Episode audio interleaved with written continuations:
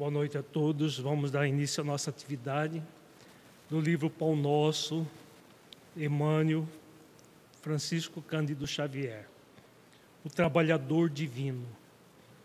Ele tem a pá na sua mão, limpará a sua eira e ajuntará o trigo no seu celeiro, mas queimará a palha com fogo que nunca se apaga João Batista, Lucas, capítulo 3, versículo 17. Apóstolos e seguidores do Cristo, desde as organizações primitivas do movimento evangélico, designaram-no através de nomes diversos. Jesus foi chamado o Mestre, o Pastor, o Messias, o Salvador, o Príncipe da Paz, Todos esses títulos são justos e veneráveis. Entretanto, não podemos esquecer, ao lado dessas evocações sublimes, aquela inesperada apresentação do Batista. O precursor designa-o o trabalhador atento que tem a pá nas mãos, que limpará o chão duro e inculto que recolherá o trigo na ocasião adequada e que purificará os detritos com a chama da justiça e do amor que nunca se apaga. Interessante notar que João não apresenta o Senhor empunhando leis, cheio de ordenações e pergaminhos, e nem se refere a ele de acordo com as velhas tradições judaicas que aguardavam um divino mensageiro num carro de glórias magnificentes. Refere-se ao trabalhador abnegado e otimista. A pá rústica não descansa ao seu lado, mas permanece vigilante em suas mãos. Em seu espírito reina a esperança de limpar a terra que lhe foi confiada às salvadoras diretrizes. Todos vós que viveis empenhados nos serviços terrestres, por uma era melhor, mantende aceso no coração o devotamento à causa do Evangelho do Cristo. Não nos cerceiem dificuldades ou ingratidões. Desdobremos nossas atividades sob o precioso estímulo da fé, porque conosco vai à frente abençoando-nos a humilde cooperação, aquele trabalhador divino que limpará a eira do mundo. Vamos elevar os nossos pensamentos a Jesus, rogando a Ele que nos abençoe a todos. Mestre, amigo, abençoe-nos, Senhor e mais esta noite que aqui nos encontramos, reunidos em Seu nome, para darmos continuidades ao nosso estudo sobre a energia mental. Ampara-nos, Senhor, para que possamos refletir sobre os conteúdos da noite de hoje, que aborda a energia mental da oração que possamos cada vez mais utilizar desse instrumento para o aprimoramento do Espírito. Se conosco hoje e sempre, Senhor. Gratos por tudo.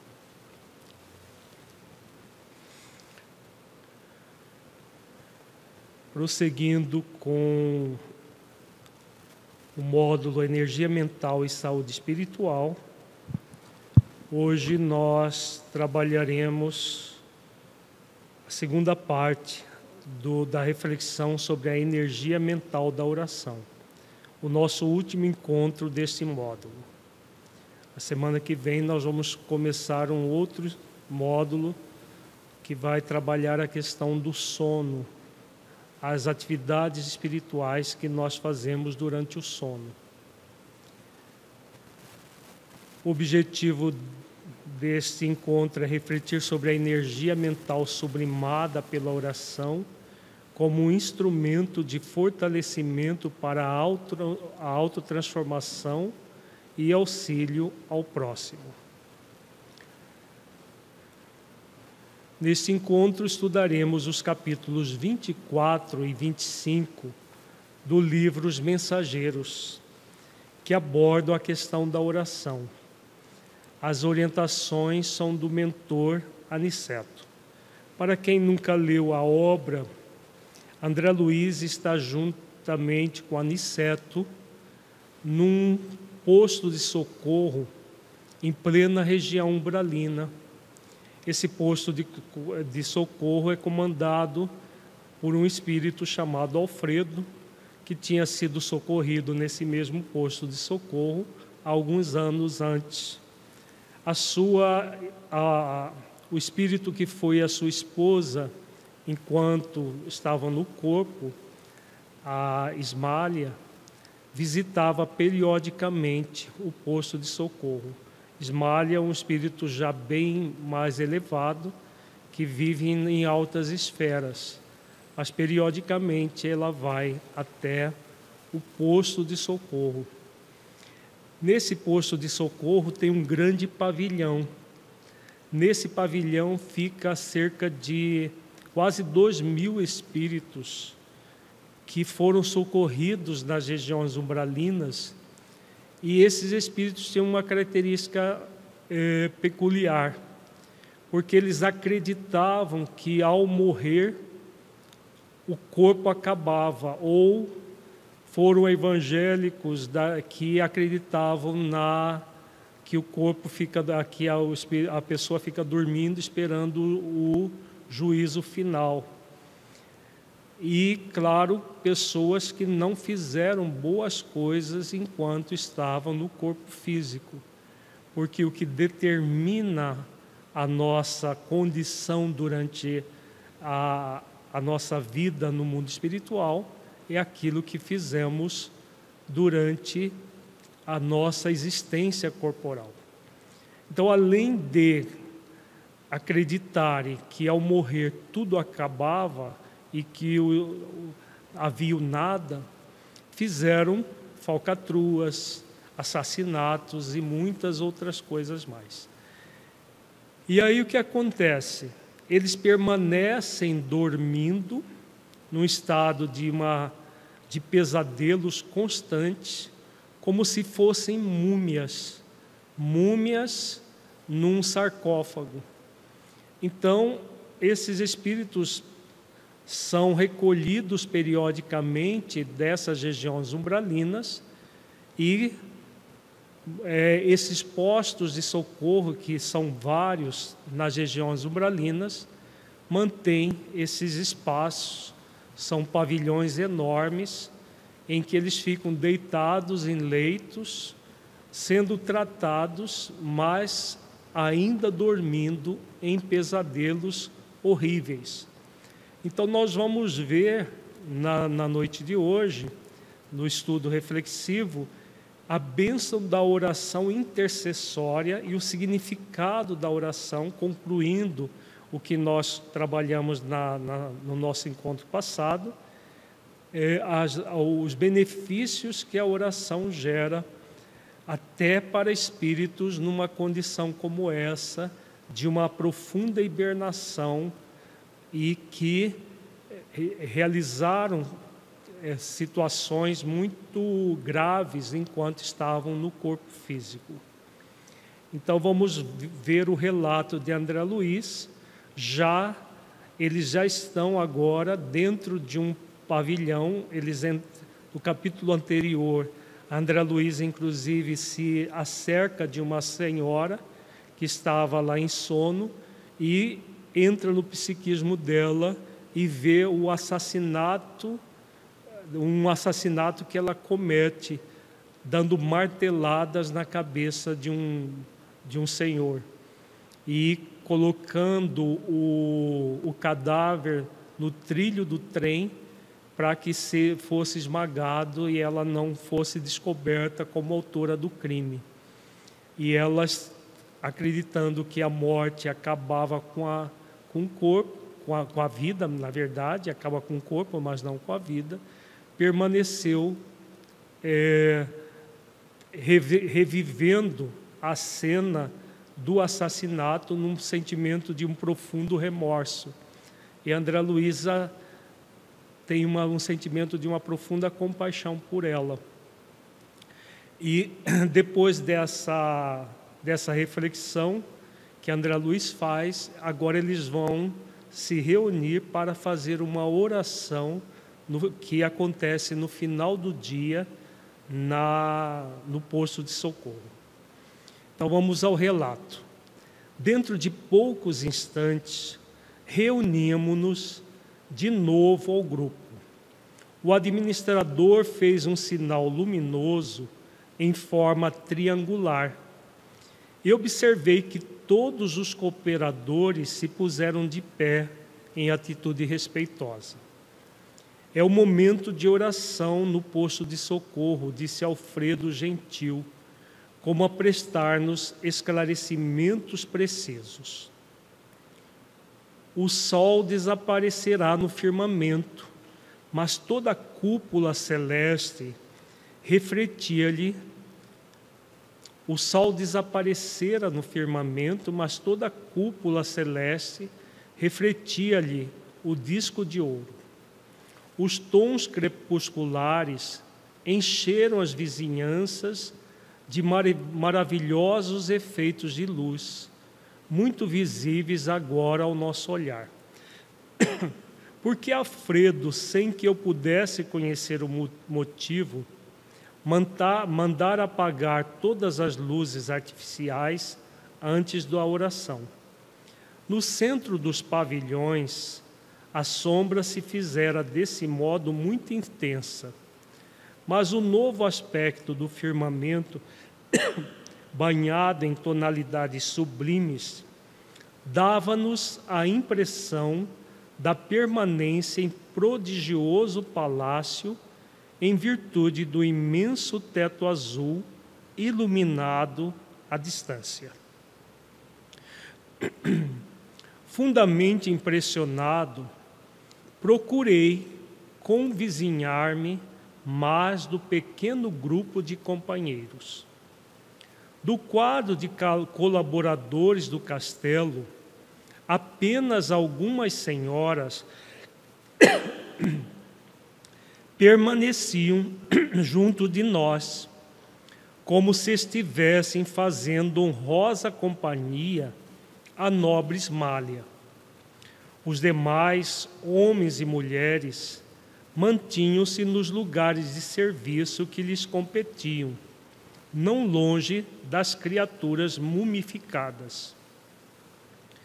Notei que, embora em estado, Aniceto esquivou-se a chefia espiritual da oração, alegando que, por direito, essa posição cabia à devotada esposa de Alfredo.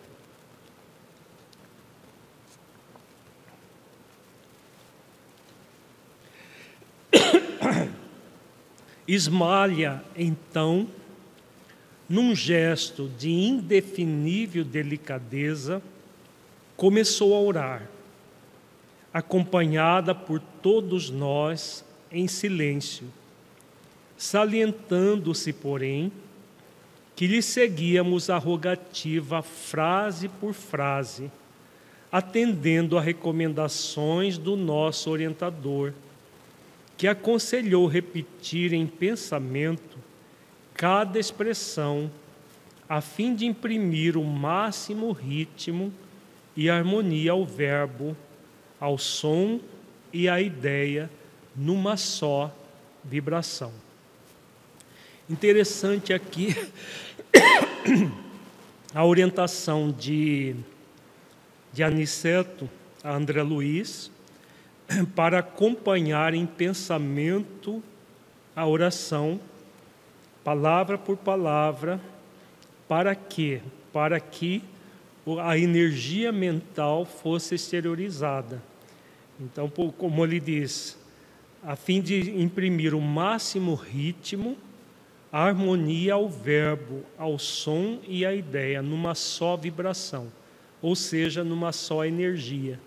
Então, para que entrasse em sintonia com a esmalha, para que juntos a força da oração fosse mais intensa. Agora vejamos a beleza da oração da Ismália. Senhor, começou Ismália comovidamente. Dignai-vos assim os nossos humildes tutelados, enviando-nos a luz de vossas bênçãos santificantes. Nós estamos prontos para executar vossa vontade, sinceramente, de secundar vossos altos desígnios convosco. Pai, reúne-se os irmãos que ainda dormem, anestesiados pela negação espiritual a que se entregaram no mundo. Desperta, Senhor, se é de vossos desígnios sábios e misericórdios e misericordiosos, despertai-os do sono doloroso e infeliz. Acordai-os para a responsabilidade, para a noção dos deveres justos. Aqui Ismalha está falando desses espíritos que ficam dormindo, não um sono reparador, mas um pesadelo constante, por negar a vida espiritual. E nessa negação criaram essa condição de verdadeiros mortos vivos. Magnânimo Rei, apiedai-vos de vossos filhos sofredores. Criador compassivo, levantai as vossas criaturas. Pai justo, desculpai vossos filhos desventurados. Permiti caia o orvalho do vosso amor infinito sobre o nosso modesto posto de socorro. Seja feita a vossa vontade acima da nossa. Mas se for possível, Senhor, deixai que os nossos doentes recebo um raio vivificante da vossa vontade. A voz de Ismalha penetrava-me o recesso do coração. Observando-a por um momento, reparei que a esposa de Alfredo se transfigurara. Luzes diamantinas irradiavam de todo o seu corpo em particular do tórax, cujo âmago parecia conter misteriosa lâmpada acesa. Então, aqui André Luiz está descrevendo a energia mental da oração, né, sublimada pela oração, que se torna rica em beleza a ponto de gerar essas luzes diamantinas. E no centro do tórax, como ele diz, existe o quarto chakra, que é o chakra do amor e da compaixão.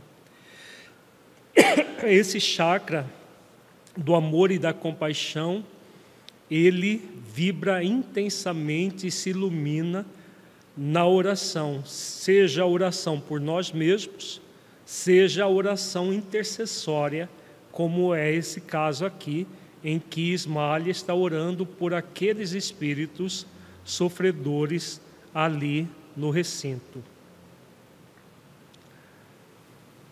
Em vista da ligeira pausa que imprimira a oração, observei a nós outros, verificando que o mesmo fenômeno se dava conosco embora menos intensamente. Cada qual parecia ali apresentar uma expressão luminosa gradativa.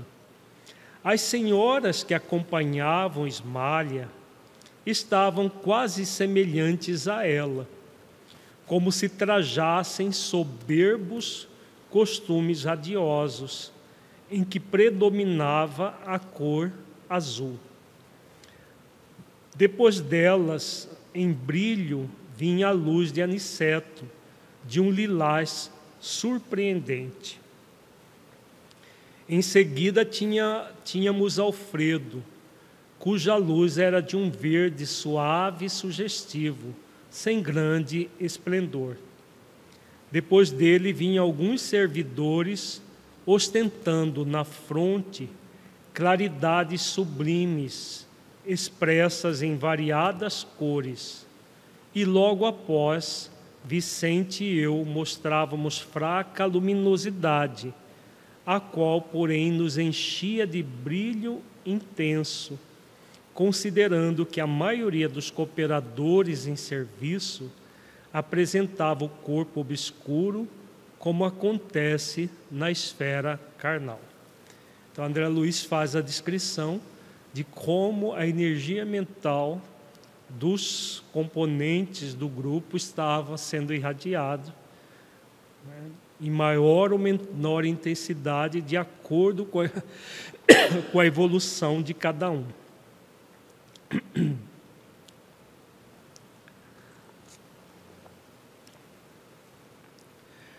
Com voz pausada e comovedora, Ismalha prosseguiu: Temos ao nosso lado, Senhor, infortunadas mães que não souberam descobrir o sentido sublime da fé, resvalando imprudentemente nos despenhadeiros da indiferença criminosa, pois que não conseguiram ultrapassar a materialidade no curso da existência humana, incapazes de ver a formosa missão que lhes confiaste. Aqui a Esmalha vai começar a falar dos débitos das pessoas que estavam na, na, naqueles leitos dormindo, passando pelas experiências desse remorso. Então, como ele diz aqui, ela diz, mães que não souberam exercer a maternidade e agiram com indiferença criminosa. E ela continua: cônjuges desventurados pela incompreensão de vossas leis augustas e generosas, jovens que se entregaram de corpo e alma aos alvitres da ilusão. Muitos deles atolaram-se no pantanal do crime, agravando débitos dolorosos. Agora dormem, Pai, à espera de vo vossos desígnios santos. Sabemos, contudo, Senhor, que esse sono não traduz repouso do pensamento Quase todos os nossos asilados são vítimas de terríveis pesadelos, por terem olvidado no mundo material os vossos mandamentos de amor e sabedoria. Sob a imobilidade aparente, movimenta-se-lhes o espírito entre aflições angustiosas que por vezes não podemos sondar. Então aqui ela fala desse sono que não é o repouso do pensamento, como a benfeitora coloca. Ao contrário, eles estão ali dormindo em terríveis pesadelos, porque acreditavam que ao morrer tudo acabava e por esse materialismo acabaram se des é, gerando afrontas muito graves às leis divinas, especialmente a lei de amor, justiça e caridade, como ela denomina aqui os vossos mandamentos de amor e sabedoria. E agora estão recebendo, pela lei de causa e efeito, as aflições que plantaram no mundo. É aquilo que nós temos estudado ao longo de vários módulos. Quando nós afrontamos a lei de amor, justiça e caridade, usando mal a lei de liberdade, de uma forma irresponsável, não nos conectando com a lei de, de, de liberdade, com discernimento para agir com amor, justiça e caridade, com a lei de responsabilidade, o que acontece? Nós muitas vezes produzimos ações que vão gerar causas muito graves e que vão produzir para todos nós um sofrimento muito intenso. É o que está acontecendo com esses espíritos aqui.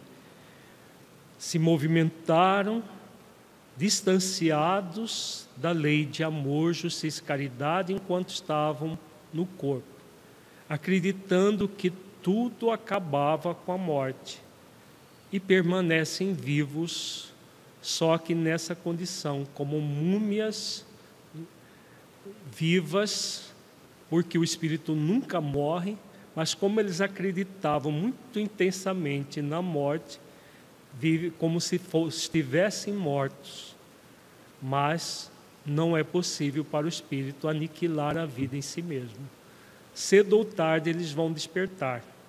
Aqui nós vamos ver daqui a pouco o despertar de, duas, de dois desses espíritos, graças à oração que os companheiros fizeram.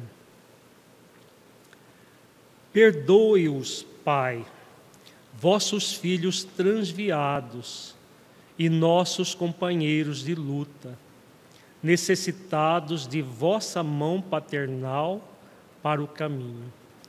Quase todos se desviaram da senda reta pelas sugestões da ignorância, que, como aranha gigantesca, tece os fios da miséria, enredando destinos e corações. O que leva sempre o espírito a se equivocar é a ignorância.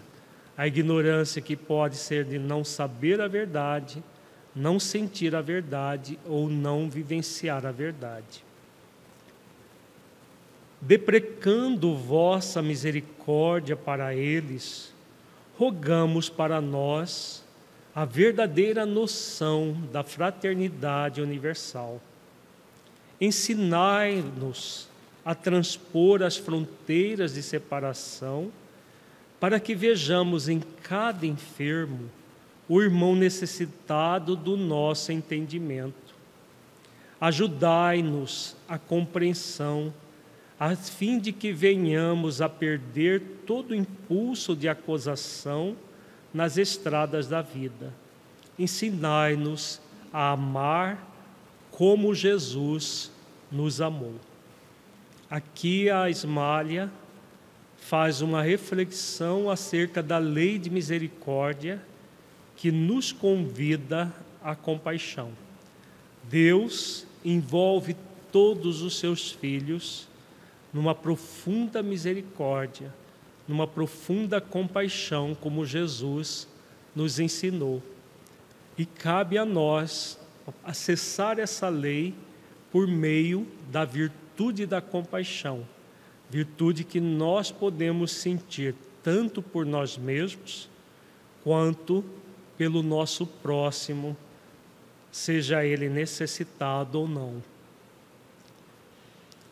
Também nós, Senhor, que aqui vos rogamos, fomos leprosos espirituais, cegos do entendimento, paralíticos da vontade, filhos pródigos do vosso amor. Também nós dormimos em tempos idos nos postos de socorro, de socorro da vossa misericórdia. Somos simples devedores, ansiosos de resgatar imensos débitos.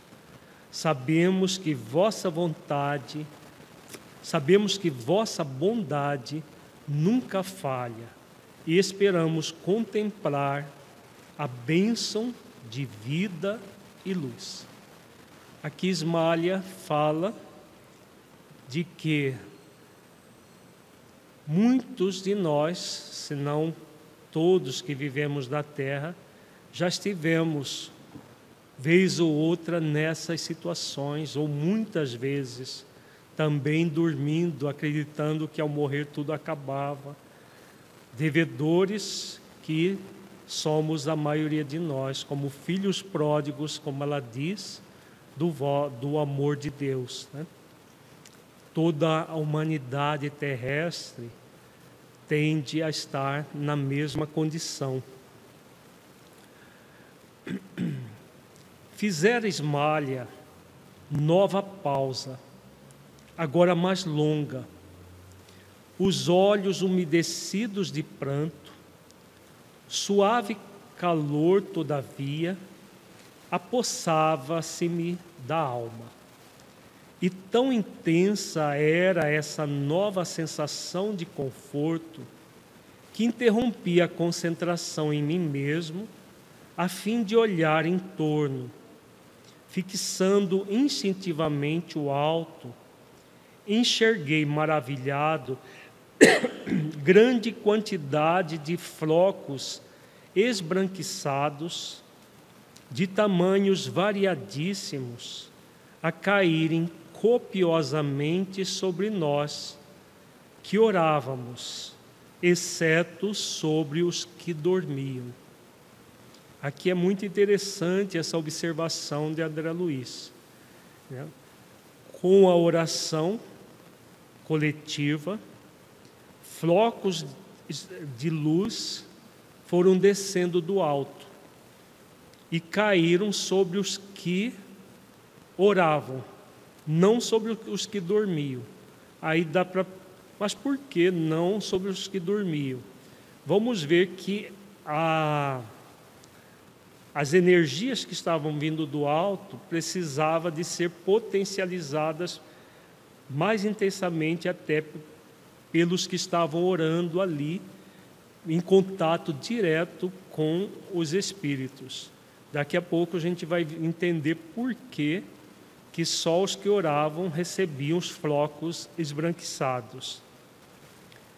Tive a impressão de que eram derramados do céu sobre nossa fronte, caindo com a mesma abundância sobre todos, desde Esmalha ao último dos servidores.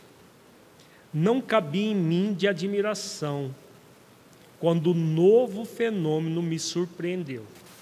Então vejamos que esses flocos luminosos vinham do alto, da compaixão de espíritos de, das altas esferas, muito provavelmente, né, até da esfera do Cristo que vela por todos nós, habitantes do planeta Terra e caíam sobre os trabalhadores que estavam ali naquele exercício de compaixão.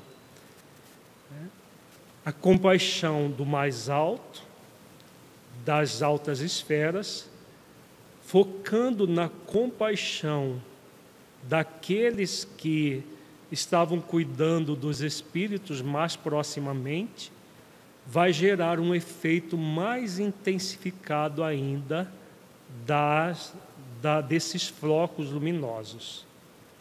Vejamos nesse parágrafo que André Luiz diz. Os flocos leves desapareciam ao tocar-nos, começando, porém, a sair de nossa fronte do peito grandes bolhas luminosas, com a coloração da claridade de que estávamos revestidos elevando-se no ar e atingindo as múmias. Ainda aí reparava o problema da gradação espiritual. As luzes emitidas por Ismalha eram mais brilhantes, intensas e rápidas, alcançando muitos enfermos de uma só vez. Então, vejamos, o fenômeno da da energia mental, da oração, da, da, da virtude da compaixão que potencializa a oração, descia os flocos de, de, de esbranquiçados, como diz André Luiz, penetravam no, no perispírito dos espíritos presentes, não as múmias, mas os cuidadores, todos que estavam ali em oração, e a partir deles, essas bolhas luminosas é que iam até os espíritos que dormem, esses que André Luiz chama aqui de múmias, porque eles estavam como verdadeiras múmias esqueléticas é, deitados no leito. E a potencial da energia variava de acordo com a evolução do espírito. As luzes de esmalha eram as mais intensas, porque o espírito que já alcançou um nível de amor muito intenso, um nível de amor e de compaixão. Então, era emitida da, dos três chakras superiores e do quarto chakra. Né? Como André Luiz fala, da fronte e do peito essa, saía essas bolhas luminosas. E da esmalha, e ela era mais intensas, mais rápidas e alcançavam mais enfermos. Em seguida vinham as fornecidas pelas senhoras do seu círculo pessoal, que eram espíritos também de uma certa envergadura, que acompanhavam a esmalha. Depois tínhamos as de Aniceto, que era o mentor espiritual que estava acompanhando André Luiz nesse, nesse estágio depois de Alfredo e dos demais. O Alfredo é o, o espírito que era o, o, o diretor desse posto de socorro. Os servos de corpo obscuro emitiam vibrações fracas, mas visivelmente luminosas. Esses servos são espíritos que já foram atendidos e que, depois de atendidos, começam a trabalhar auxiliando aqueles que ainda é, não tinham despertado. Aliás, eles, é, os, que, os que estão no, em sono já foram atendidos, mas esses já estavam numa posição melhor, já tinham despertado há mais tempo e aí, depois de, de trabalhado, de voltarem a um nível de equilíbrio, eles começam a, a ajudar aqueles outros que ainda estão dormindo. Num processo sempre no mundo espiritual acontece isso, de o mais, o menos é, problemático ou menos doente auxilia o mais doente, né? porque Deus quer que seja sempre assim. Né? Porque se fossem apenas os espíritos é, de alta envergadura socorrer, não teríamos como haver socorro para todo mundo. E aí todos, é, a, além de proporcionar o socorro à maioria, a pessoa também, mesmo com poucas condições, ela começa a exercitar o sentimento de compaixão. Por isso que André Luiz fala aqui, apesar das vibrações fracas, mas eram luminosas e as bolhas saíam deles também, porque estavam orando em compaixão por aqueles que estavam dormindo. Cada qual, naquele instante de contato com o plano superior, revelava o valor próprio na cooperação que podia prestar. Observando-me o assombro Aniceto falou-me aos ouvidos. Na prece, encontramos a produção avançada, avançada de elementos força. Eles chegam da providência em quantidade igual para todos os que se deem ao trabalho divino da intercessão. Mas cada espírito tem uma capacidade diferente para receber essa capacidade é a conquista individual para o mais alto. E como Deus socorre o homem pelo homem e atende a alma pela alma, cada um de nós somente poderá auxiliar os semelhantes e colaborar com o Senhor com as qualidades de elevação já conquistadas na vida. Então, aquilo que nós já tínhamos adiantado, né? É, a, quando a, a Aniceto fala da produção avançada de elementos força, ele está falando da energia mental potencializada pela oração. Então, na prece, encontramos a produção avançada desses elementos força, que é essa energia mental sublimada por meio da própria oração, porque o sentimento de compaixão, seja por nós mesmos, seja pelo nosso próximo, se intensifica aí. A virtude da compaixão. E aí, conectada com a lei de misericórdia, da providência divina, das altas esferas que estão em plena sintonia com a providência divina,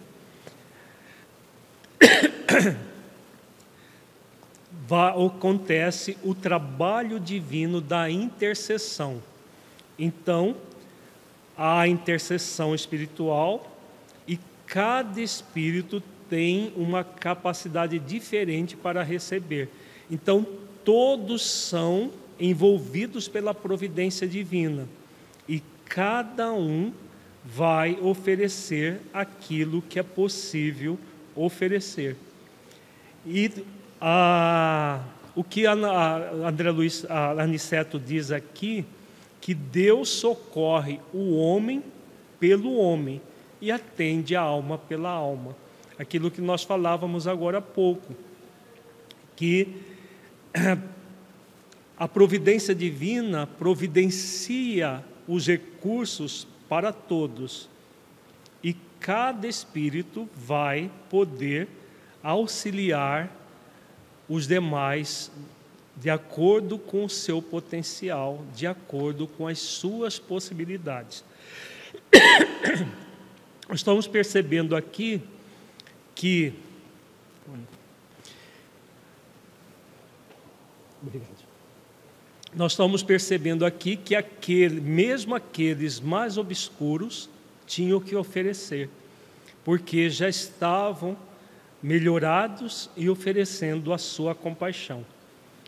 E é claro que quem tem mais potencial vai colaborar mais, como é natural. Agora, a energia mental vai estar sempre em decorrência da conexão que nós temos em amor e compaixão.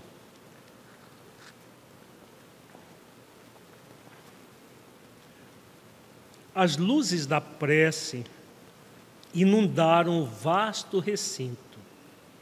Palpitava em tudo agora uma claridade serena doce e radiante, muito diversa da luminosidade artificial. Os frocos radiosos que partiam de nós multiplicavam-se no ar, como se obedecessem a misterioso processo de segmentação, e caíam sempre sobre os corpos inanimados, enrijecidos, dando a impressão de lhes penetrarem as células mais íntimas. Então vejamos o que está acontecendo. As luzes artificiais foram apagadas, como André Luiz fala, em todo o pavilhão, que é enorme, para, para ter espaço para é, 1.800 espíritos deitados em leito E apesar de, de momentos antes estar tudo escuro, com a energia da oração, agora o ambiente estava repleto dessa claridade serena, doce e radiante, que é exatamente a energia mental da oração de todos aqueles que estavam ali naquela oração coletiva, principalmente dos espíritos mais evoluídos, a Ismária e o séquito de senhoras que a acompanhavam.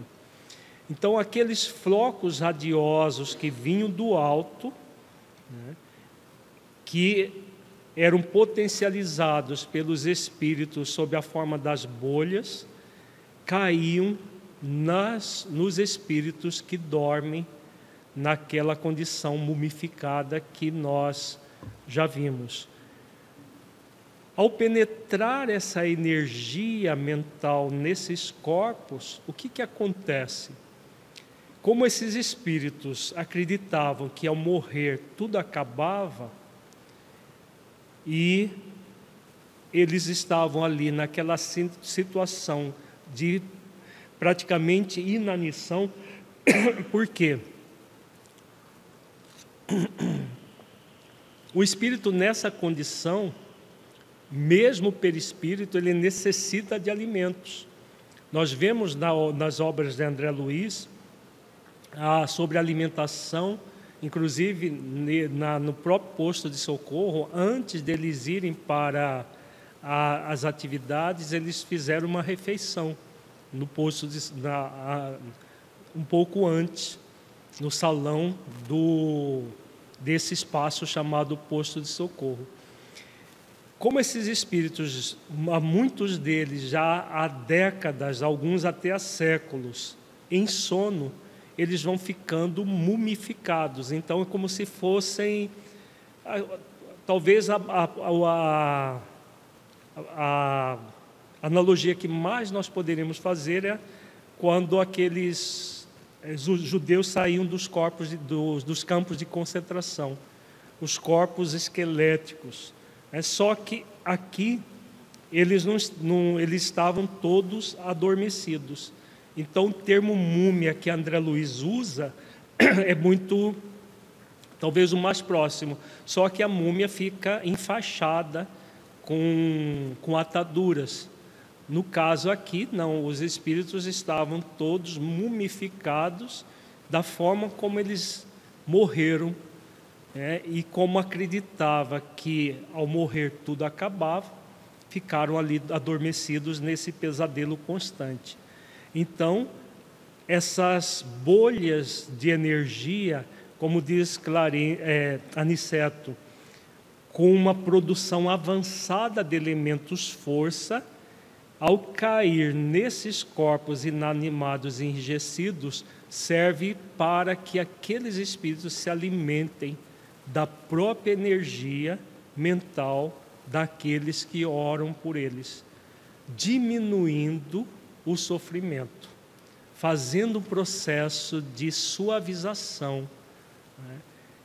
Porque é da lei que seja assim. A lei de misericórdia como nós estamos vendo aqui numa, numa belíssima é, exemplificação do funcionamento da lei de misericórdia, porque esses espíritos não tinham mérito algum, ao contrário, os débitos deles clamorosos, como nós vimos no início do texto.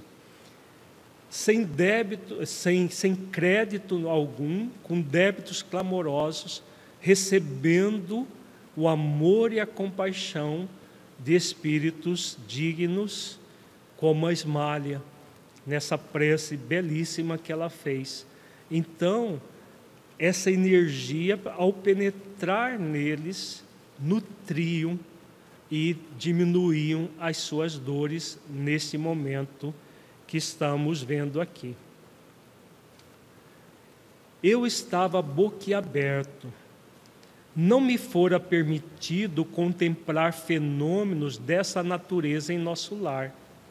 Aliás, concluí ainda não receber auxílio magnético as percepções, senão poucas horas antes da viagem. Aqui a André Luiz fala de porque essa é a primeira vi viagem que ele faz de aprendizado, já num, como se fosse um estágio para se tornar médico espiritual.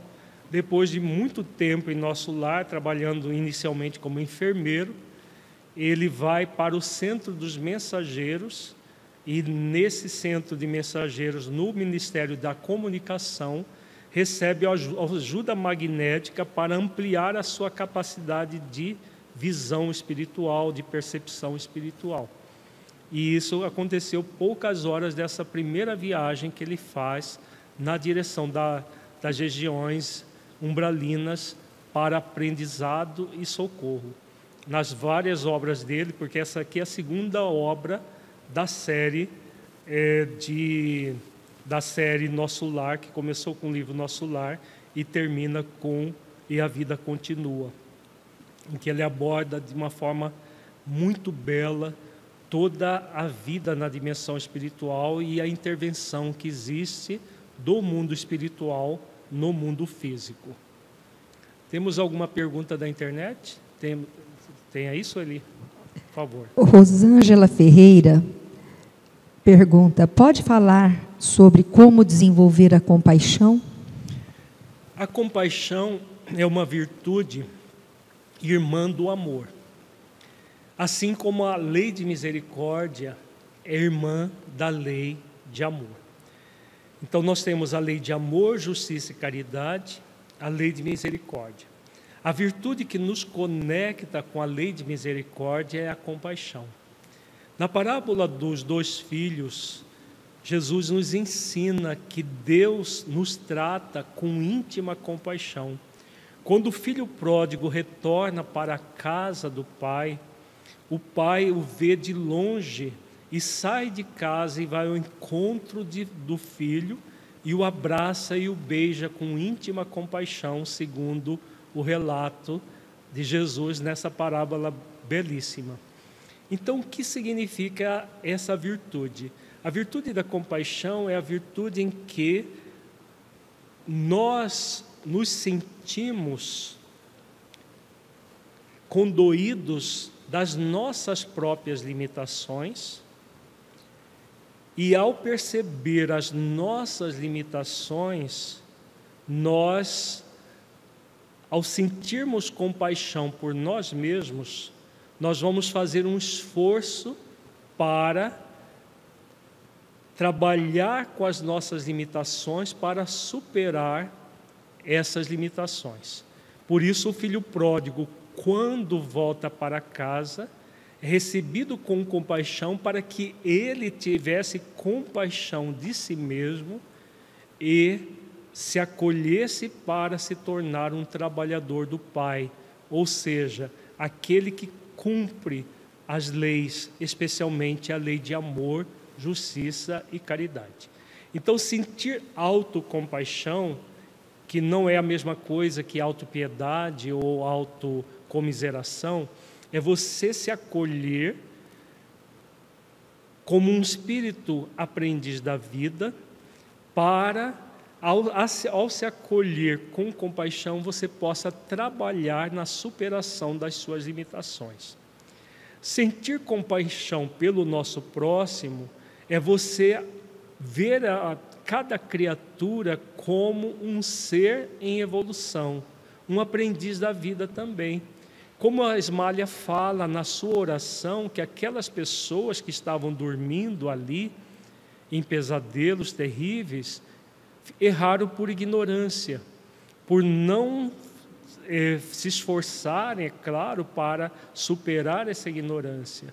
Mas são pessoas dignas de compaixão e não de julgamento e condenação.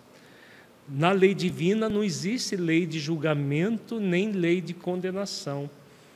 A lei é de causa e efeito, de responsabilidade, de liberdade, sim, mas sempre para auxiliar cada filho de Deus a se renovar, a se transformar.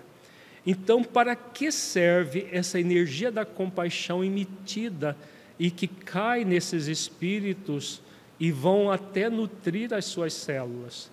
Para que eles despertem e cedo ou tarde todos esses espíritos e muitos outros em outros postos de socorro vão despertar.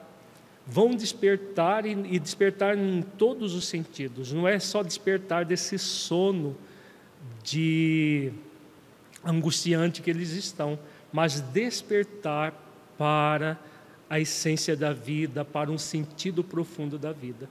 Então, por isso a lei de misericórdia, que socorre todos os filhos de Deus, independente deles serem justos ou injustos, bons ou maus, como diz Jesus no seu Evangelho, para que os maus deixem de ser maus, para que os injustos deixem de ser justos. Então isso, então, é válido tanto para nós quanto para o nosso próximo. Então, quando nós observamos injustiças, pessoas cometendo os, os delitos mais clamorosos, devem ser dignos da nossa compaixão e não do nosso julgamento e da nossa condenação.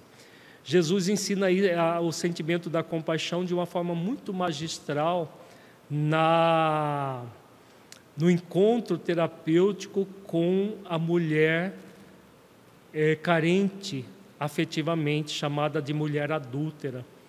Quando ele diz para aquela multidão que estava pronta para apedrejar a mulher, atire a primeira pedra aquele que não tiver nenhum pecado. Então ali ele estava convidando a essência da compaixão. Né?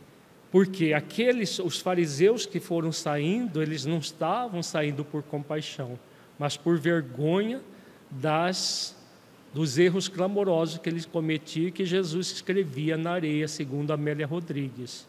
Mas havia um, ali um convite à compaixão né? e repercutiu para sempre, porque está gravado no Evangelho e convida a cada um de nós, quando entramos no movimento de julgamento de qualquer pessoa, nós narramos inicialmente que André Luiz, antes da prece coletiva, se acercou de uma senhora que havia assassinado o seu esposo com marteladas na cabeça dele. Ele pedia clemência e ela martelou. Ele dizia que é, pedia clemência em nome de Deus e ela falava: Deus não existe, morre tudo acaba. E ela era uma das múmias ali que estava é, recebendo ajuda. E André Luiz sente uma compaixão muito grande por aquela senhora que estava naquela condição, que chegou a esse, a esse crime e estava em um, um sentimento de culpa muito grave, muito intenso. Então, a compaixão é esse sentimento que faz com que nós nem nos julguemos, nos condenemos e nos punamos. E projetemos essa mesma energia ao nosso próximo. Porque na passagem da mulher adúltera, carente afetivamente, o que, que acontece? Todos saem e só fica a mulher. E Jesus pergunta: mulher, alguém lhe condenou? É Por que ele pergunta isso? Ela diz: Não, Senhor, eu também não te condeno. Chamando atenção para ela de, da autocompaixão, da necessidade dela se acolher com compaixão para poder se libertar do erro que ela estava é, infringindo, né, da, das situações que ela estava infringindo, cometendo esses erros. Então, a, a virtude da compaixão é essa virtude que nos acolhe, né, que nos beija e nos abraça com íntima compaixão, como Jesus coloca no, na parábola do filho pródigo. Agora, porém, abandonaram-nos a atitude de recolhimento destinada à concentração de nossas próprias forças e emissão de energias vibratórias. Nossos corpos, todavia, continuavam envolvidos em vasto círculo irradiante. Prosseguindo, porém, o grande silêncio, notei que a luz da oração se fazia mais clara, mais penetrante. Comecei a ver como no caso de Ana, Ana é a senhora que ele tinha auscultado a intimidade dela, que tinha assassinado o seu esposo com marteladas na cabeça. Comecei a ver como no caso de Ana, que todos aqueles esqueletos misérrimos apresentavam núcleos de sombra além das máscaras mortuárias, núcleos que se mostravam dentro de formas variadíssimas. Então, esse núcleo de sombra é a energia mental desses espíritos, porque eles ficam dormindo em pesadelos constantes, numa energia mental de remorso, de desorganização que forma essa nuvem escura. A oração com toda essa força, com todas essas energias vibratórias, penetravam nessa, nesses, nesses núcleos de sombra, e é claro, a iluminação não acontece de fora para dentro, ela é sempre de dentro para fora. Mas a oração estimula, ela estimula o espírito a despertar, a ir ao encontro da lei de misericórdia, da lei de amor. Então é, é esse fenômeno que está acontecendo aqui. Quando André Luiz fala que a, os espíritos socorristas estavam envolvidos nesse vasto círculo irradiante, né? a luz da oração se fazia mais clara e mais penetrante. Então, agindo sobre aqueles espíritos que estavam ali dormindo, como ele fala aqui, esqueletos misérrimos, porque há muito tempo não tinha alimentação adequada e nesse estado é, espiritual de hibernação por acreditarem que ao morrer tudo acabava. As bolhas luminosas caíam incessantemente mas agora como se fossem dirigidas por uma vontade inteligente. Concentravam-se quase todas sobre as frontes imóveis. Por que sobre as frontes? Porque é a região do pensamento, dos chakras superiores. Então, a energia mental da oração, potencializada com a virtude da compaixão, se concentrava na região dos chakras superiores desses espíritos para estimular energeticamente a mudança deles. Então pude observar o inaudito e inconcebível para mim. As múmias, porque não posso dar outro nome aos irmãos que dormem, começaram a dar sinais de vida. Alguns daqueles infelizes deixavam escapar gemidos angustiosos, outros falavam em voz alta, dando conta dos pesadelos que os atormentavam, como sonâmbulos prestes a despertar. Muitos moviam os pés e as mãos como a se esforçarem por fugir ao sono doloroso. Então, nós estamos vendo aqui a força mental da oração intercessória. Espíritos que estavam há décadas, alguns até há séculos, dormindo nessa situação, a partir da energia mental poderosa da oração, começaram a dar sinais de vida. Todos eles estavam vivos, mas nesse estado de uma profunda hibernação mental. E claro que, como estavam ali vivendo pesadelos terríveis, eles, o que, que é, primeiramente surge? A forma como eles estão. Porque tudo isso, esse silêncio que estava no ambiente era aparente. Porque, na verdade, na mente deles, eles estavam gemendo, gritando, blasfemando o tempo todo. Mas começaram a despertar. Eminentemente surpreendido, reparei que dois deles se levantaram distante de nós. Recordei que ambos faziam parte daqueles que haviam recebido toda espécie de assistência, inclusive o sopro curativo. Capítulos anteriores do livro Os Mensageiros tem um capítulo sobre o sopro curativo, que é a, a, o, o espírito socorrista vai e dá passes magnéticos e assopram principalmente aqui na região da cabeça para auxiliar. Então eles recebiam água fluidificada, alimentação, muitos deles, e o sopro curador. Olharam-nos de longe como loucos que acordassem de súbito e dispararam a correr espavoridos, não obstante a impressão de cadáveres ambulantes que nos causavam. Então imaginemos a cena.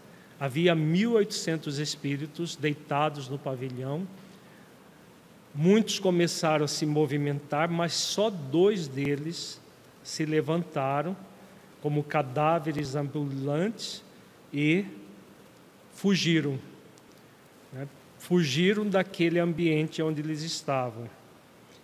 E aí André Luiz fica admirado. Vamos ver Admirado, verifiquei que ninguém esboçou a menor disposição de segui-los. E quando me propunha instintivamente a fazê-lo, Alfredo deteve-me exclamando: Não se preocupe, eles seriam amargamente surpreendidos se fossem notificados agora de sua permanência longa entre verdadeiras múmias. Acreditam sonhar e é melhor assim. Não poderão fugir, fugir às nossas fortificações e voltarão a pedir socorro noutras dependências a que serão recolhidos para adequado tratamento. Vejamos que ela chega nesse nível de compaixão, porque se eles fossem atrás dos espíritos, eles já perceberiam que eles estavam ali num pavilhão cercado de muitas múmias espirituais. Então, eles acordaram, saíram correndo, como o posto de socorro, ele é muito grande, mas ele é fortificado, eles não tinham como entrar nas regiões umbralinas novamente, porque eles foram retirados de lá, levados para o posto de socorro. Então não tinham como eles saírem do ambiente. E mais tarde, quando eles já estivessem mais calmos, eles poderiam ser socorridos como eles provavelmente, provavelmente não, pela, pela, pela descrição, estavam acostumados com isso, né, de socorrer mais tarde o espírito na hora que ele já tivesse mais desperto.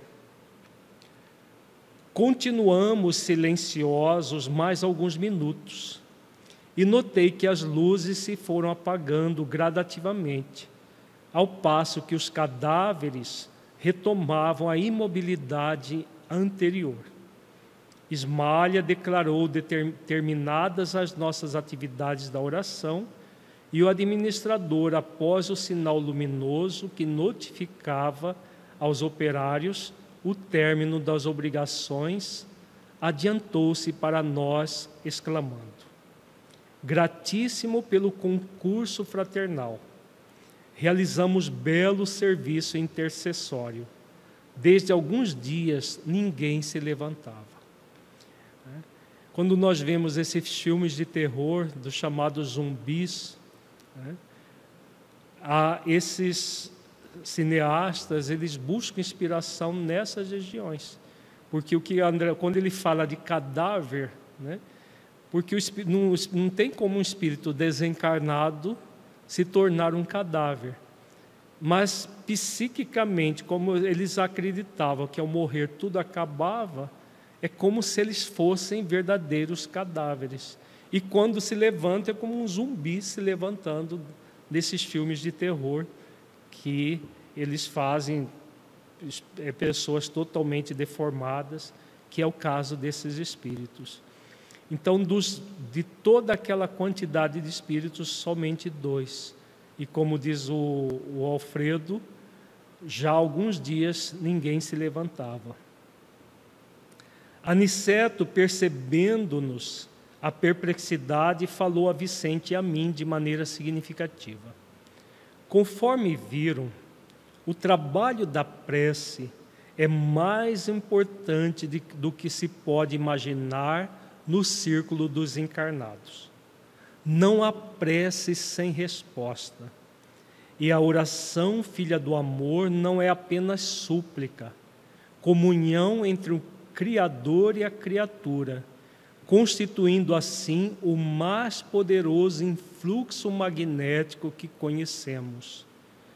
Acresce notar, porém, já que comentamos o assunto, que a rogativa maléfica conta igualmente com enorme potencial de influenciação.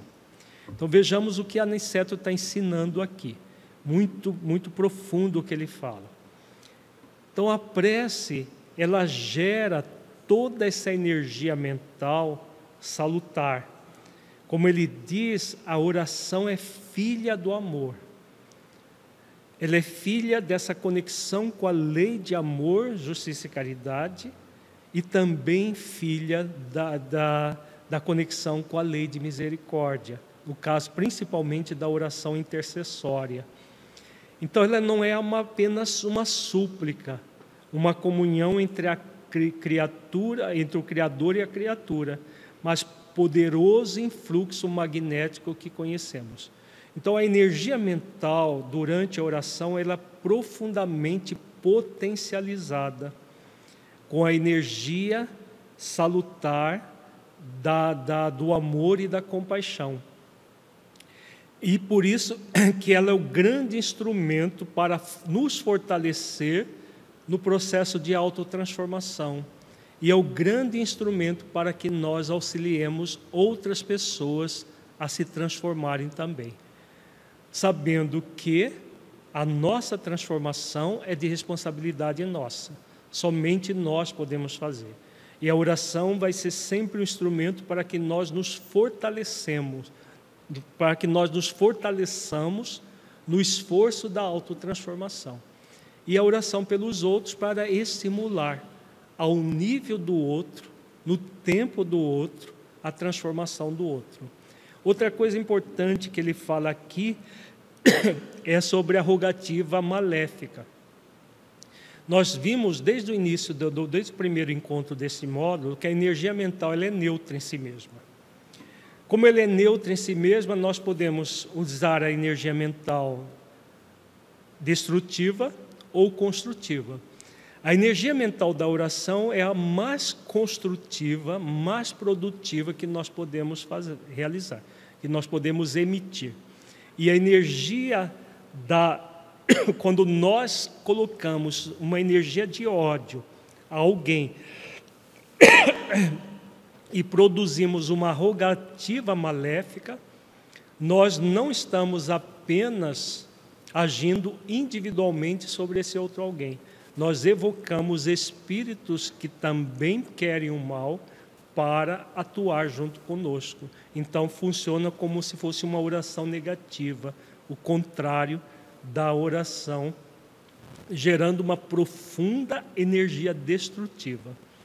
Se a pessoa alvo desse, dessa energia estiver numa, na mesma energia, ela capta tudo, toda a energia destrutiva. Se ela estiver numa energia elevada, a energia destrutiva vai até outra pessoa e retorna para onde ela veio, sem gerar mal algum. Por quê? Né? Caso contrário, é, o problema seria da lei divina. Uma pessoa que não, não tem uma, um débito nenhum, é, se, sofrer as consequências da ação maléfica de outra pessoa. Mas se ela tiver numa energia mental também de ódio ou de, de culpa, de qualquer sentimento egóico negativo, ela vai captar em maior ou menor intensidade essa rogativa maléfica. Tem pergunta, por favor? A Líria Drevna Fayad pergunta: a energia da compaixão na oração intercessória é como a base da fé na assistência aos que se encontram adormecidos? Não entendi o final. Não. A energia da compaixão na oração Hum, intercessória é como a base da fé na assistência aos que se encontram adormecidos? adormecidos? Sim, porque na verdade a oração é a conexão com a lei de misericórdia. E aí a compaixão potencializa toda essa energia que vai auxiliar aqueles que estão dormindo nessa condição de espíritos é, perturbados. Tem mais outro? No, no caso, Alírio, de da pessoa focar o destrutivo para alguém e, o, e- e o outro lá captar ou não, independentemente, o mal fica com a pessoa também, né? De alguma forma, ela vai responder pela energia que ela emitiu. Sim, com certeza. Por quê? A energia destrutiva começou nela e a partir dela vai até o outro. Mas primeiro ela destrói energeticamente quem emitiu. né? Então é aquela questão. Nós eh, sempre vamos, na verdade, ao fazer o mal a alguém, nós estamos fazendo mal primeiro a nós mesmos. É isso que a lei de causa e efeito nos coloca. Né? Vejamos que a- aqui a Aniceto está falando do potencial da energia. Você pode construir maravilhas, como nós estamos vendo aqui, como pode também, com a mesma energia, destruir, prejudicar. E aí ele continua a reflexão. Toda vez que o espírito se coloca nessa atitude mental, estabelece um, de- um laço de correspondência entre ele e o além.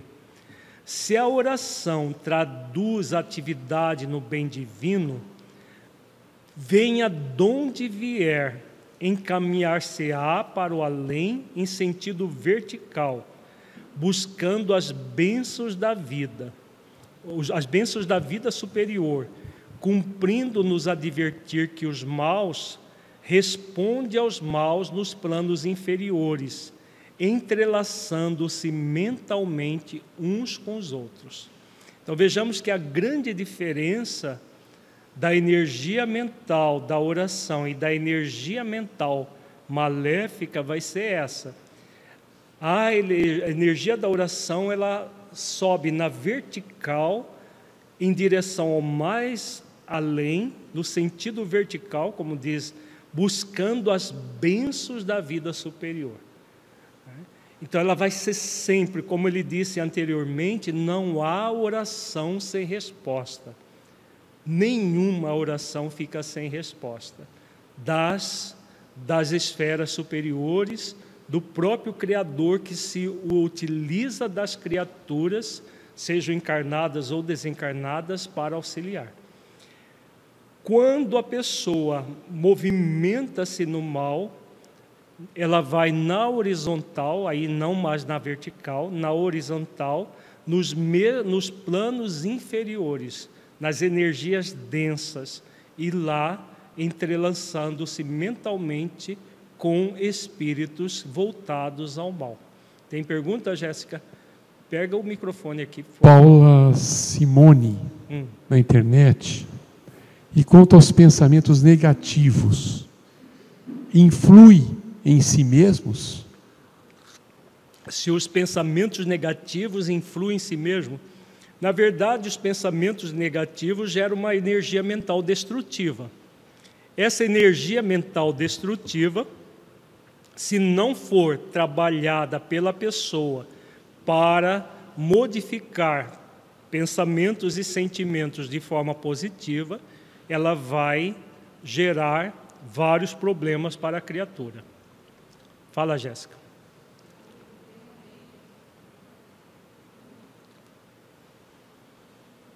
Acho que está desligado. Alírio, tem momentos que ah, nós sentimos dificuldades de fazer oração. Uhum. E ne- é, parece que é uma oração vazia, oca. Nesses momentos, o que nós devemos fazer, largar a mão de fazer a oração ali ou fazer a oração mesmo com dificuldade ou o que, que a gente deve fazer para que a gente possa buscar cada Uhum. vez mais a oração sincera no coração. Vejamos que o Aniceto diz que não há oração sem resposta. Então, quando nós estamos com alguma dificuldade emocional, alguma perturbação, alguma influência espiritual, por exemplo, essa influência dos planos inferiores, elas acontecem o tempo todo. E muitas vezes nós estamos envolvidos por uma influência assim de espíritos desencarnados ou às vezes até de encarnados. Nessas situações, realizar a oração é desafiador. Agora, no próprio livro dos Espíritos diz que quando o espírito, a, a, pessoa, seja o espírito encarnado ou desencarnado, está com uma boa vontade, está realmente querendo se transformar, os benfeitores espirituais potencializam a sua oração. O próprio anjo de guarda potencializa. Entendeu, Jéssica? Então, a pessoa nunca deve deixar de orar, acreditando, não, minha oração não está adiantando. Está sim, sempre. Não há prece que não eh, realize minimamente que seja uma potencialização da energia mental. Então ela vai ser sempre potencializada. Muitas vezes por empréstimo do seu anjo de guarda, que quer a sua melhoria, mas a sua boa vontade em orar, o seu esforço, mesmo que seja, mesmo que seja pouco em relação ao momento que você está passando, é significativo. É assim que as pessoas, por exemplo, que estão passando por processos de subjugação podem melhorar. Os benfeitores são unânimes. Não, mesmo em casos graves de subjugação, a pessoa pode orar, pode elevar o pensamento e isso faz com que ela saia da sintonia dos espíritos maus, daqueles que estão obsidiando.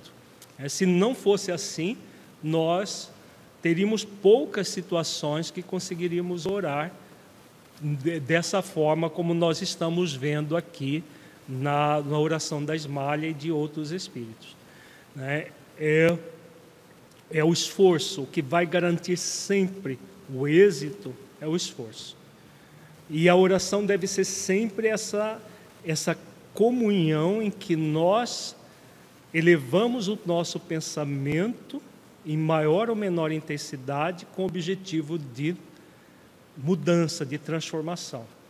né? Não é aquela, aquele, aquele petitório que nós pedimos para Deus, para os benfeitores, para os anjos, para os santos resolver os nossos problemas. Isso não é oração. Nós estamos falando de oração no sentido mais profundo do termo. É razoável, porém, destacar que toda prece impessoal dirigida às forças supremas do bem, delas recebe resposta imediata, em nome de Deus. Sobre os que oram nessas tarefas benditas, fluem das esferas mais altas os elementos força que vitalizam nosso mundo interior, edificando-nos na esperança, no- edificando-nos as esperanças divinas e se exteriorizam em seguida contagiados de nosso magnetismo pessoal no intenso desejo de servir com o Senhor.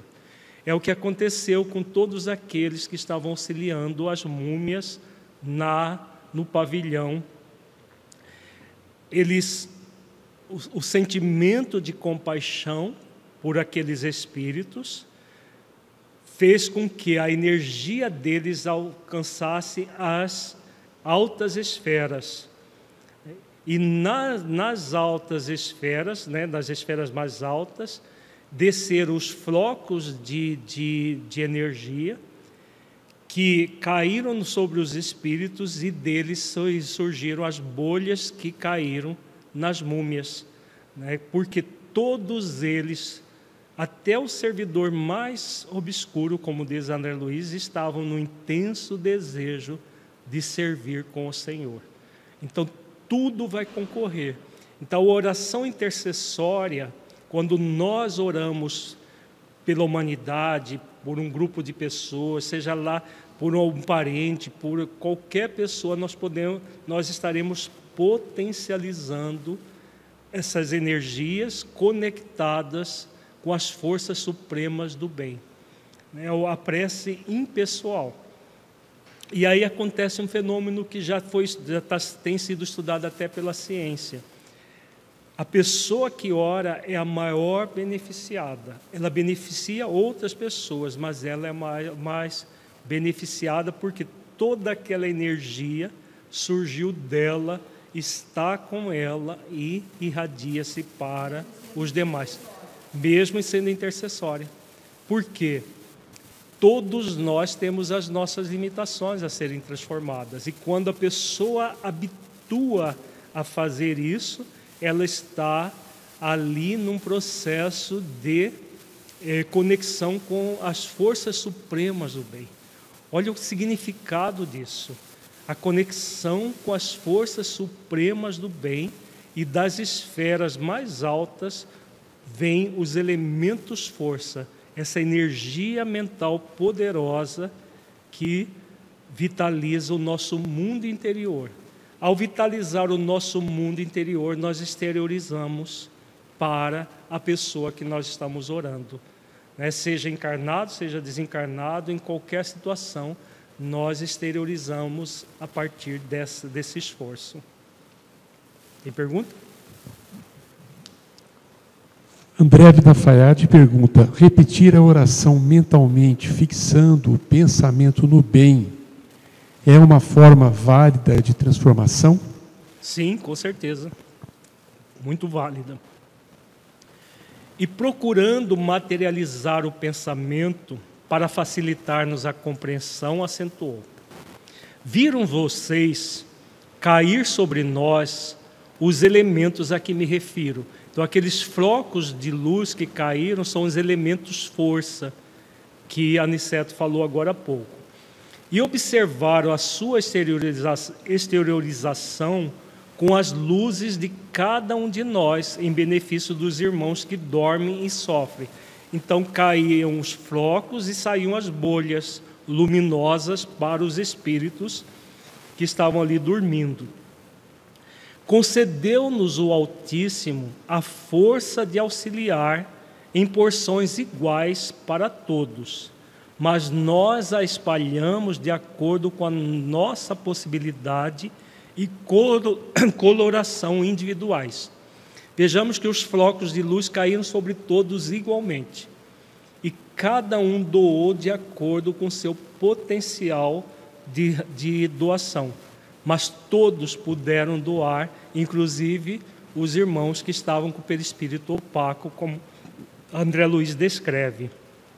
Esmalha, cujos sentimentos são mais amplos e universalistas que os nossos, pôde receber com mais clareza o auxílio divino e distribuí-lo com mais abundância e eficiência. Temos aqui uma profunda lição. Como já disse, o Pai visita os filhos necessitados através dos filhos que procuram compreendê-lo. Então, quando nós nos conectamos com essas fontes sublimes do bem, nós vamos dar o melhor que nós podemos, mas sempre estaremos conectados com a, essa abundância do bem que vem das, das altas esferas. Não poderíamos abusar do Senhor como abusamos no círculo terrestre dos nossos pais humanos. Não vive ele ao sabor de nossos caprichos pessoais Nunca poderia vir em pessoa enxugar o pranto do necessitado que chora, em consequência, aliás, do ouvido das divinas leis. Compete ao necessitado caminhar ao reencontro dele. O Senhor, todavia, atende sempre a todos os homens de boa vontade por intermédio dos homens bons que se edificam na casa divina. Belíssimo ensinamento, né? Então vejamos. É aquilo que nós falávamos agora há pouco. Não é simplesmente pedir, porque Deus não está a sabor dos nossos caprichos pessoais. É necessário que a pessoa que ora esteja realmente imbuída de uma vontade de autotransformação. Mesmo que débil, como a, a, a Jéssica fez na pergunta dela agora há pouco. Mesmo que essa, esse esforço ainda esteja bem pequeno, mas há um esforço de querer se melhorar. E aí é potencializado. Deus não, não, não opera diretamente porque Ele é uma grande energia ele faz aqui essa comparação, porque tem muita gente que ainda tem uma visão antropomórfica de Deus. Acha que Deus vai vir em pessoa ajudar a, a pessoa necessitada. Deus não é uma pessoa, Deus é uma energia, que é a, é a força onipotente do universo. E ele age por meio das criaturas. Então, aqueles que estão com boa vontade, querem se melhorar. Então, os dois espíritos que se levantaram, porque eles chegaram no ponto de mutação, chegaram num ponto em que estavam cansados de ficar naquela condição de pesadelos. E aí eles se levantaram para serem socorridos, porque ah, estavam naquele mínimo de boa vontade para despertar e os homens bons, né, os, aqueles que estavam ali disponíveis para ajudar, auxiliaram.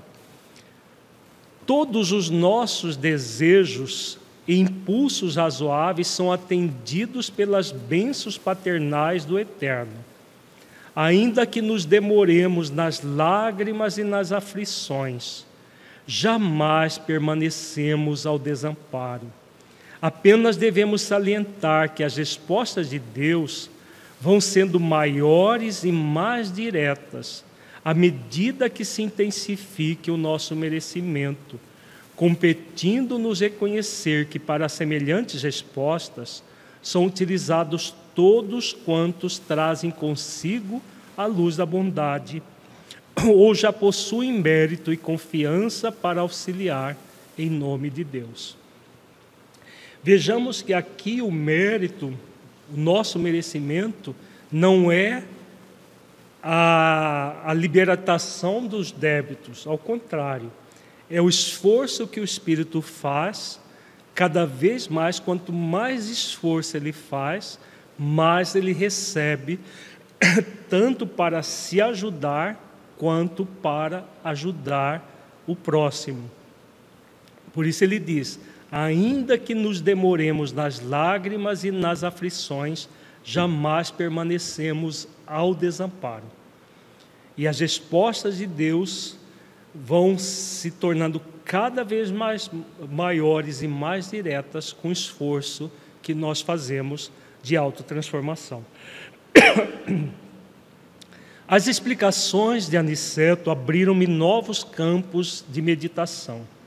O esclarecido instrutor, contudo, não dera por fim da lição e, depois de longa pausa, concluiu: Já que vocês se encontram comigo num, num curso de serviço auxiliador, espero aproveite o máximo ensinamento desta hora. Repare que nestes pavilhões temos 1980 abrigados que dormem. Eu tinha falado 1800 inicialmente, é 1980, que espíritos mumificados em leitos nesse grande pavilhão. Todos recebendo diariamente alimento e medicação comuns, mas só 400 são atendidos com alimento e medicação especializados, por se mostrarem mais suscetíveis de justa melhora. Por quê? a misericórdia não vai criar muletas em ninguém, mesmo no espírito desencarnado. Todos recebiam ajuda, mas os que estavam mais propensos a receber ajuda recebiam mais, porque é, é a parábola do talento. Aquele que tem mais possibilidade recebe mais, porque tem maior possibilidade de mudança. Agora vejamos, desses 400, apenas dois terços se revelaram aptos à recepção de passes magnéticos. Muitos não podem receber por enquanto a água efluviada. Poucos foram contemplados com sopro curativo, e somente dois se levantaram, ainda assim profundamente perturbados. Já que iniciam um trabalho de cooperação fraternal, não esqueçam esta lição. Vejamos que todos estavam sendo ajudados, mas é fundamental que o espírito se ajude. Porque se houver só se houvesse ajuda unilateral, o que, que geraria no espírito? Uma dependência, uma acomodação. Então, a, cada um vai ser ajudado de acordo com as suas possibilidades de receber ajuda e utilizarem essa ajuda em benefício próprio.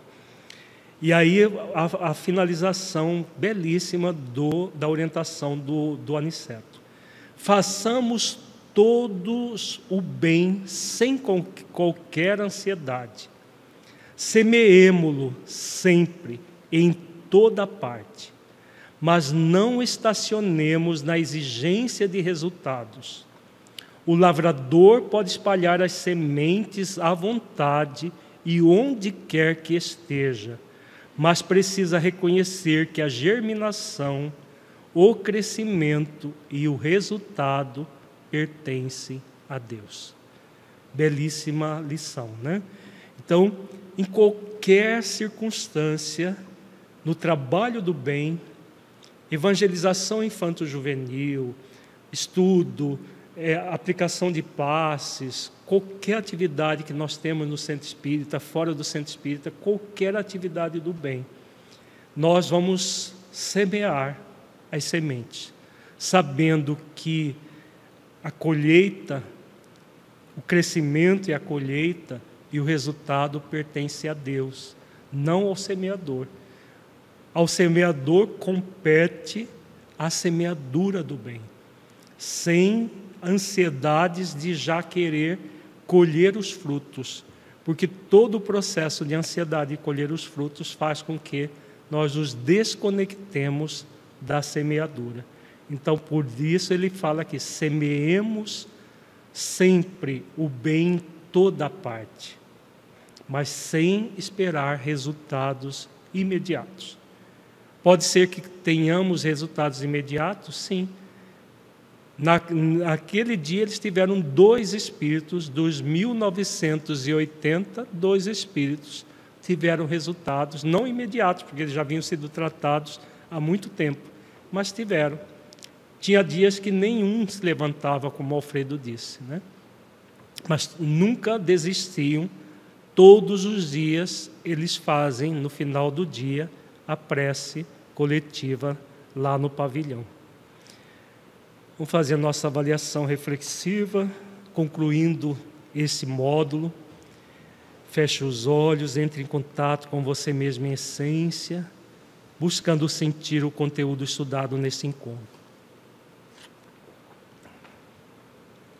Do conteúdo, o que você entendeu que se aplique à sua vida?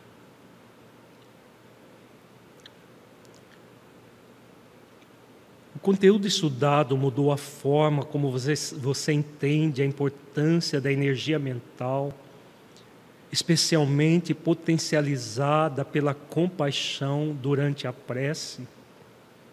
Em caso positivo, que mudança foi essa?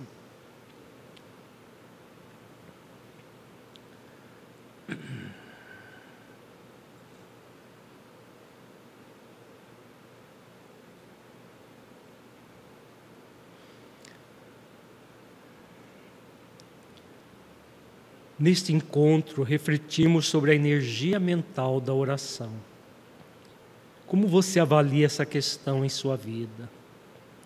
você tem utilizado cotidianamente da oração por você mesmo para se fortalecer, para melhorar a sua energia mental e intercessória por outras pessoas? Como tem sido isso para você?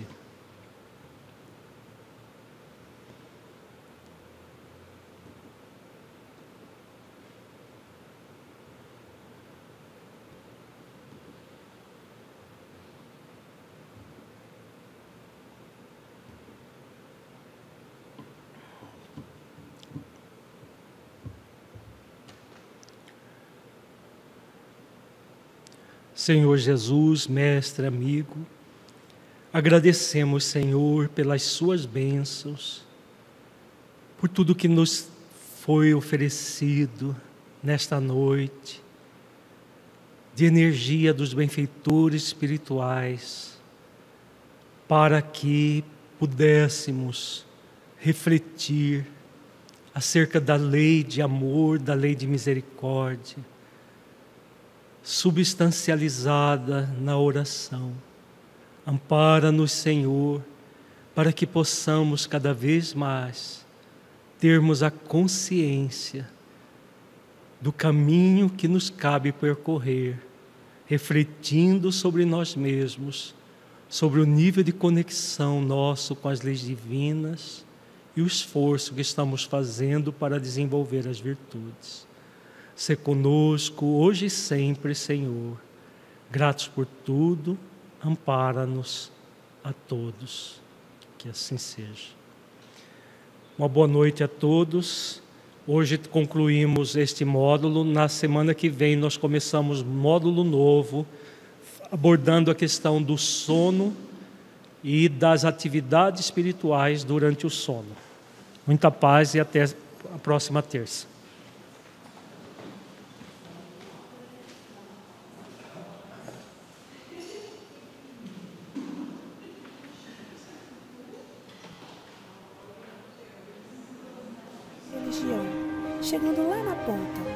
Pessoa certa, no momento certo. Queremos transformar todo esse conteúdo doutrinário já captado em pequenos vídeos, infográficos e posts, em linguagem popular e acessível. Sua empresa pode, de forma rápida e simples, contribuir mensalmente para a ampliação desse trabalho e ter sua marca associada a ações que preservam a vida. Conheça nossas formas de engajamento empresarial conversando com um de nossos representantes. Como dizia Madre Teresa de Calcutá, o que eu faço é uma gota no meio do oceano, mas sem ela o oceano será menor. Contribua com essa iniciativa. Seja você também uma gota do bem. Convive com uma pessoa depressiva? Conhece alguém que já se automutilou ou se suicidou? Por onde olhamos, vemos angústia, sofrimento e dor. As pessoas cada vez mais perdidas buscam a fuga desse estado de forma trágica. Nunca presenciamos tantos suicídios. Mas o que fazer? Como ajudar a promover a saúde emocional e espiritual dos que sofrem? Ao longo de 60 anos de trabalho, a Federação Espírita do Estado de Mato Grosso tem buscado produzir conteúdos que promovam a paz interior, o equilíbrio emocional, uma vida mais consciente. A doutrina espírita, por meio da certeza da imortalidade, proporciona reflexões que nos levam a entender por que sofremos e como superar esses desafios. Com a ajuda de alguns corações, na última década, produzimos centenas de horas em cursos e seminários sobre temas que afligem a humanidade. Nosso canal no YouTube já exibiu mais de 13 mil minutos em vídeos. Isso equivale a 25 anos e 221 dias de exibição ininterrupta de conteúdos que acolhem e consolam. Nosso trabalho agora é facilitar ainda mais a disseminação desse conteúdo de forma simples, direta e acessível para todos, independente de religião, chegando lá na ponta, para a pessoa certa, no momento certo. Queremos transformar todo esse conteúdo doutrinário já captado em pequenos vídeos, infográficos e posts, em linguagem popular e acessível. Sua empresa pode, de forma rápida e simples, contribuir mensalmente para a ampliação desse trabalho e ter sua marca associada a ações que preservam a vida. Conheça nossas formas de engajamento empresarial conversando com um de nossos representantes. Como dizia Madre Teresa de Calcutá, o que eu faço é uma gota no meio do oceano, mas sem ela, o oceano será menor. Contribua com essa iniciativa. Seja você também uma gota do bem.